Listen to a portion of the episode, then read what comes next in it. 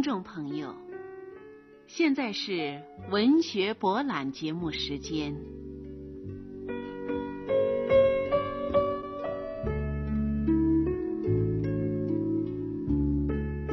法国作家雨果的代表作《悲惨世界》是一部浪漫主义与现实主义相结合的艺术精品，对资本主义社会的黑暗和不平予以深刻的揭露。对贫穷人民悲惨的命运和处境等现实生活做了多侧面的反映。请听众朋友欣赏由长晨所写的法国作家雨果的小说《悲惨世界》，朗诵张家生。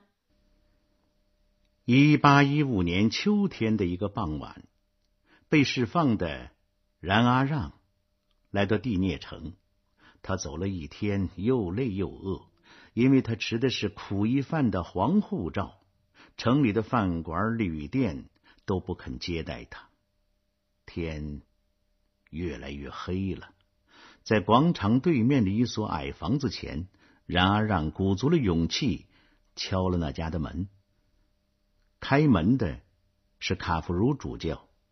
卡夫如并没有因为看到的是一个衣衫破烂、面目凶狠的人而改变他慈祥温和的目光。然而，让不等主教开口，便粗声说：“我是苦役犯，要去彭达黎，路过这里，可是没有哪家客店让我过夜。我有钱，是在监狱里用十九年的功夫做工赚来的。”一共是一百零九法郎啊！您肯容我借住一夜吗？主教温和的说：“先生，请坐，先烤烤火，等会儿就吃饭，床也会准备好的。”然阿让没有想到会得到这样好的接待，尤其是当他听到有人称他为先生。简直不相信自己的耳朵，一瞬间，铁石般的心受到了感动。饭后，主教把客人领进一间卧室，那里放着一张洁白的床。然而，让冲动的说：“您好好的想一想，谁向您说过我不曾杀过人呢？”主教抬起头望着天花板，回答道：“那是上帝的事。”冉阿让困倦已极，倒在床上，便酣睡过去。半夜醒来，他愤愤的想着自己的身世。冉阿让生在一个贫苦农民家里，父母早亡，是姐姐把他抚养成人的。姐姐是个寡妇，有七个孩子。冉阿让靠做苦工赚钱，帮助姐姐养活一家。那年冬天。冉阿，让找不到工作，一家人没有饭吃。他一拳打碎一家面包店的橱窗，从中抓出一块面包。为这，然而让被判了五年的苦役。因为多次越狱，他的刑期一再延长，做了十九年苦役犯才被放出来。然而让不否认自己有罪，但认为对他的处罚是极不公正的。然而，让决心今后一定要和社会算账。正是这个思想驱使他打开了主教家的橱柜，偷走价值二百法郎的银器，然后跳墙逃跑了。第二天，警察认出冉阿让身上带的银器是主教家的，便把他抓起来来见主教。然而，让完全绝望了。他不知道这一次再进监狱又要判多少年的苦役。但是主教见到他们进来，便迎上去说：“您来了，太好了！那对银烛台，我不是也送给您了吗？您怎么没有拿走啊？”然后主教对警察说：“昨天是我留宿他一夜，并送给他这些银器的，你们误会了。”于是警察放开了冉阿让。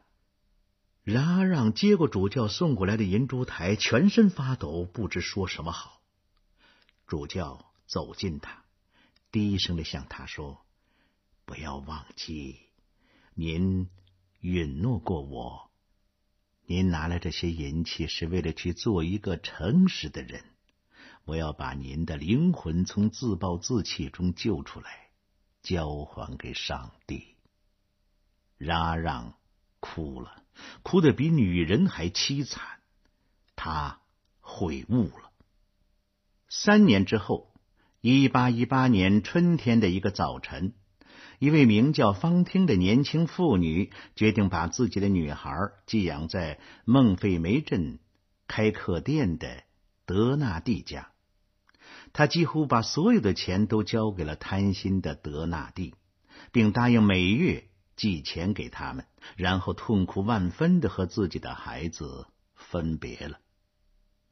方汀来到他的故乡海滨蒙特奇市，并在马德兰市长开办的工厂里找到了工作。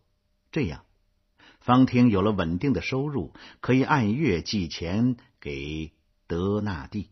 用以抚养自己的孩子，那孩子叫科赛特，是巴黎一个纨绔子弟留给他的私生子。方婷多么想念他的女儿可赛特呀！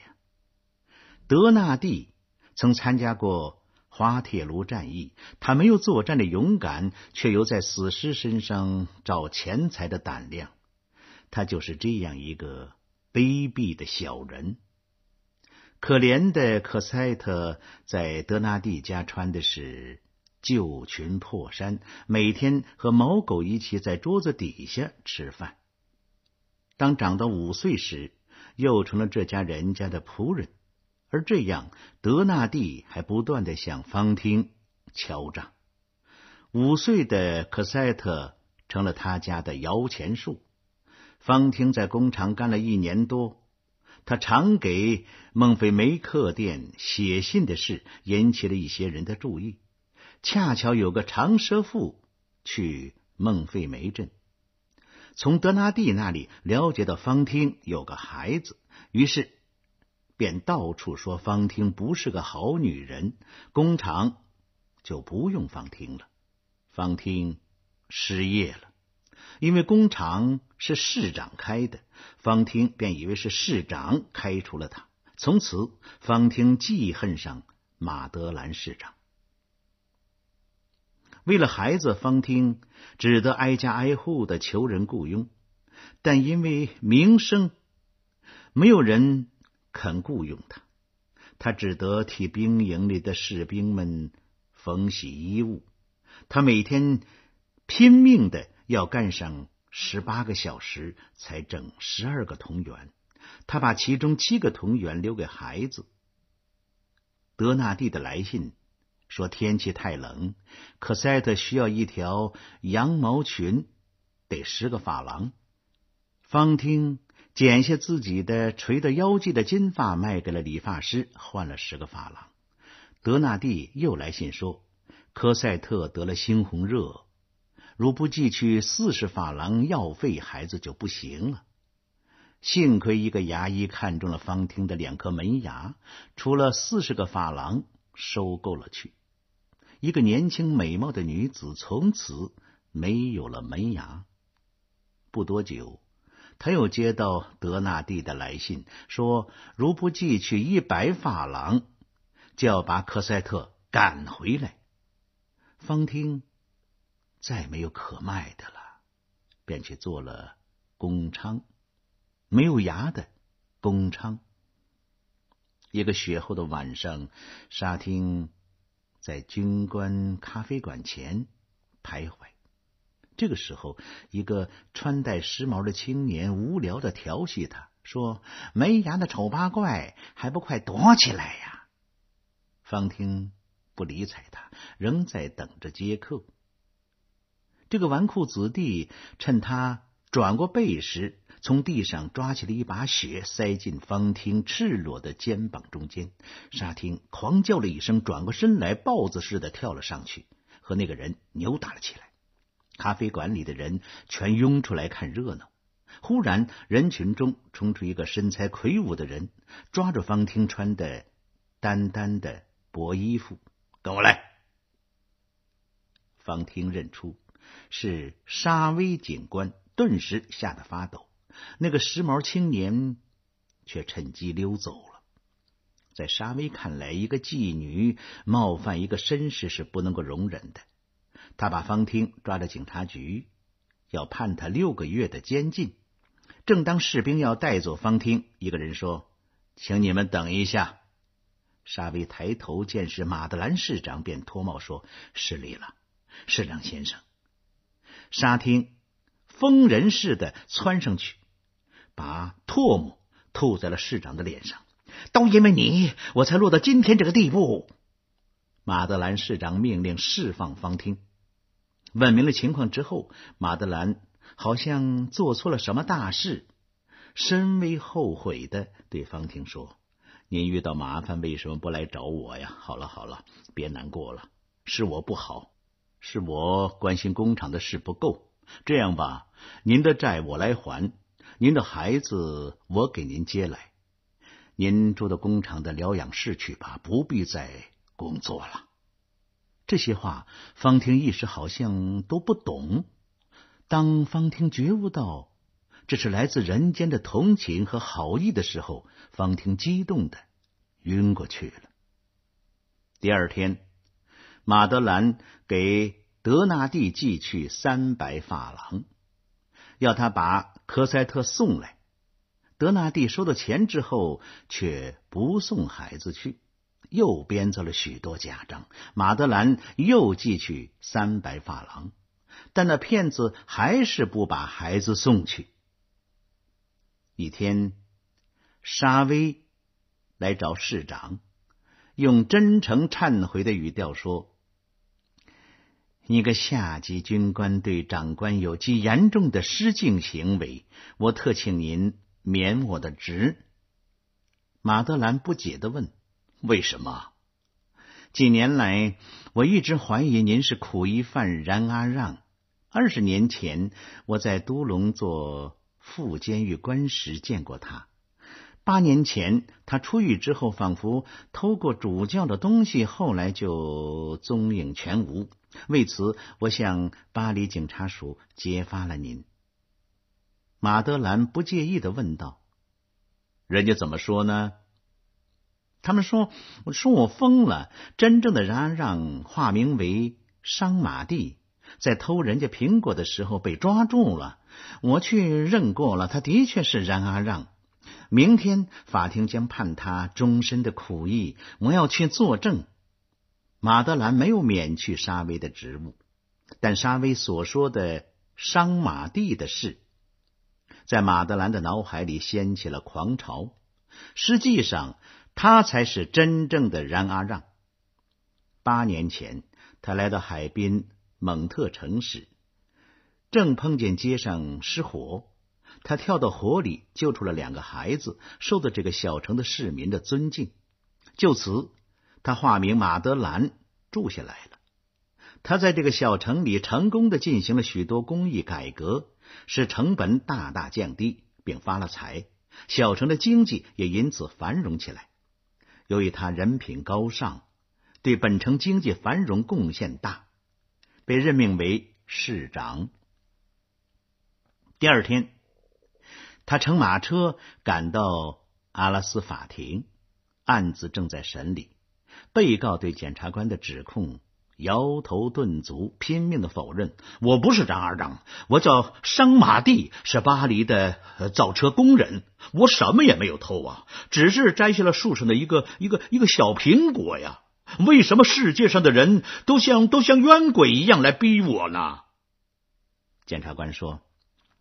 沙威警官已做了证，他因公务已经离开了本城。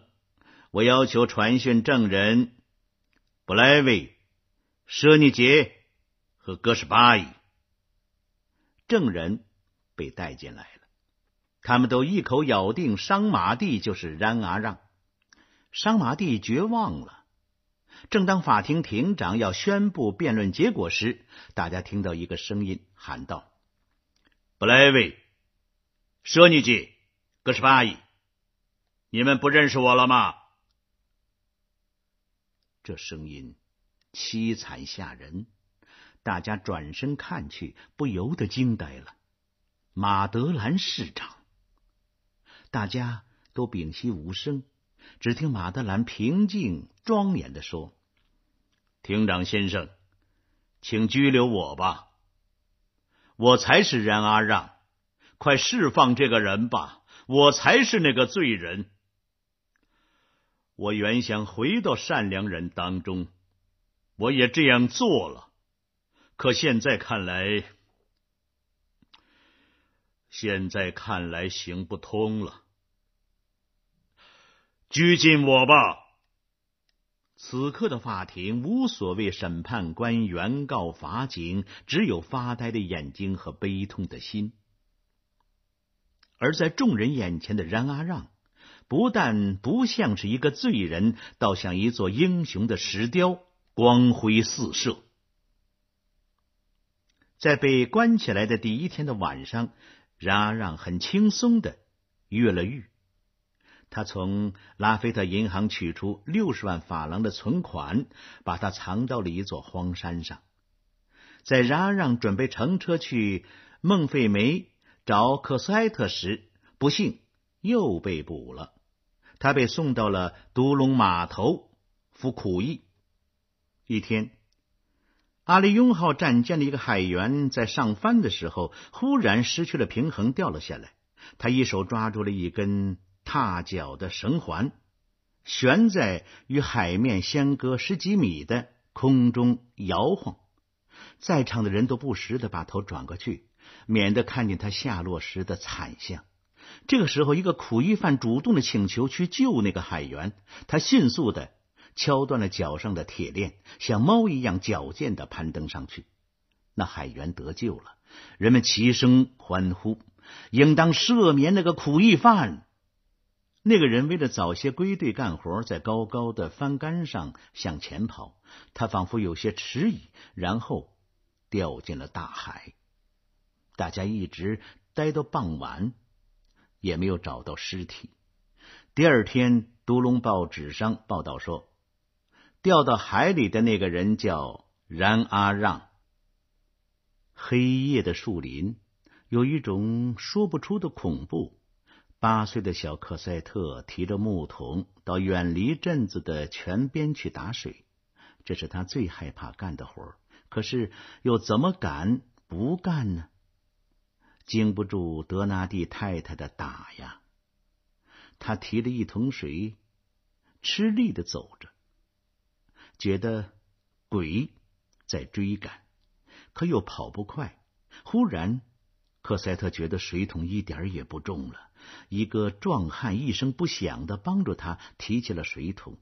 那个壮汉就是冉阿让。冉阿让没有淹死，那不过是一次巧妙的越狱。现在，冉阿让来找克塞特，在德纳第客店里，冉阿让一边吃饭一边留意观察克塞特。此时，克塞特手里编织着毛线袜子。可眼睛却羡慕的盯着德纳蒂两个孩子手里的洋娃娃。哈，你就这样干活啊？德纳蒂太太凶狠的举起了鞭子。冉阿让带着笑容说：“大嫂，你让他玩吧，我可以出五法郎。”德纳蒂太太见到钱，便放下了鞭子，许可。科赛特玩洋娃娃了。科赛特刚抱起洋娃娃，老板娘又一把抢过去，交给他自己的孩子。这一下，科赛特受不了了。树林的恐怖，太太的皮鞭，他都不曾哭过。现在他哭了，哭的是那么伤心。冉阿让愤怒的冲出了大门。一会儿捧着一个仙女似的洋娃娃回来，交给了可赛特。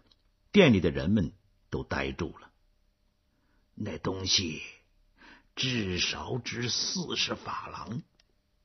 可赛特抱住仙女娃娃，快乐的难以形容。德纳蒂猜想，这个不速之客一定是个百万富翁。第二天早上，开出一份二十三法郎的账单。冉阿让不在意的付了钱，并提出要带科赛特走。德纳蒂说要付一千五百法郎，冉阿让如数付了这笔钱，从自己的包袱里取出了一套黑色的校服给可塞特换上，离开了孟菲梅镇。德纳蒂没有想到这么快便成交了，后悔自己出价太低，又追了出去。在树林里，他拦住了冉阿让，说：“没有得到这孩子母亲的同意，您不能够带他走。”冉阿让取出了一张有方汀签字的条子，上面写着：“德纳蒂先生，请将科赛特我的女儿交给来人。”德纳蒂。还想敲诈，但见到冉阿让拿着粗大的棍子，再看看荒凉的四周，只得作罢。冉阿让带着可塞特来到了巴黎，租了一间偏僻破旧的房子住了下来。可塞特在这里找到了自由和欢乐，他有了一个慈爱的父亲。五十三岁的冉阿让胸中的全部热情和慈爱都苏醒过来，灌注在这孩子身上。冉阿让很谨慎，白天从不出门，黄昏才出去走走。他穿戴简朴，但常给一些穷人钱，人们称他是给钱的花子。一天，当冉阿让照例把钱递给一个乞丐的时候，那个人抬起头，狠狠的盯了他一眼。冉阿让一惊，这个人。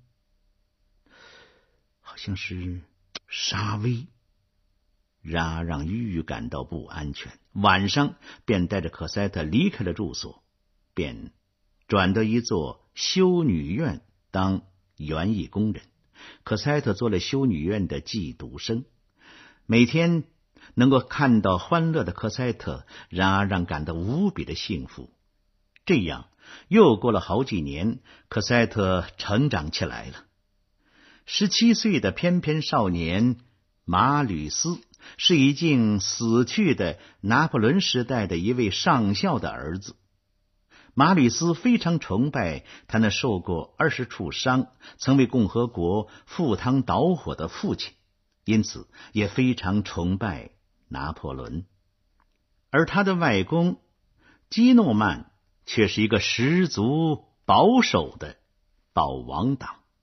有一天，马吕斯为父亲鸣不平，触犯了外公，两个人终于面对面的冲突起来。马吕斯激愤地说：“我父亲是一个高尚而勇敢的人，他夺取过两面军旗，受过二十处伤，死后却遭到人们的遗忘。依我看，他一生只犯了一个错误，就是过于热爱他的祖国。”基诺曼听后。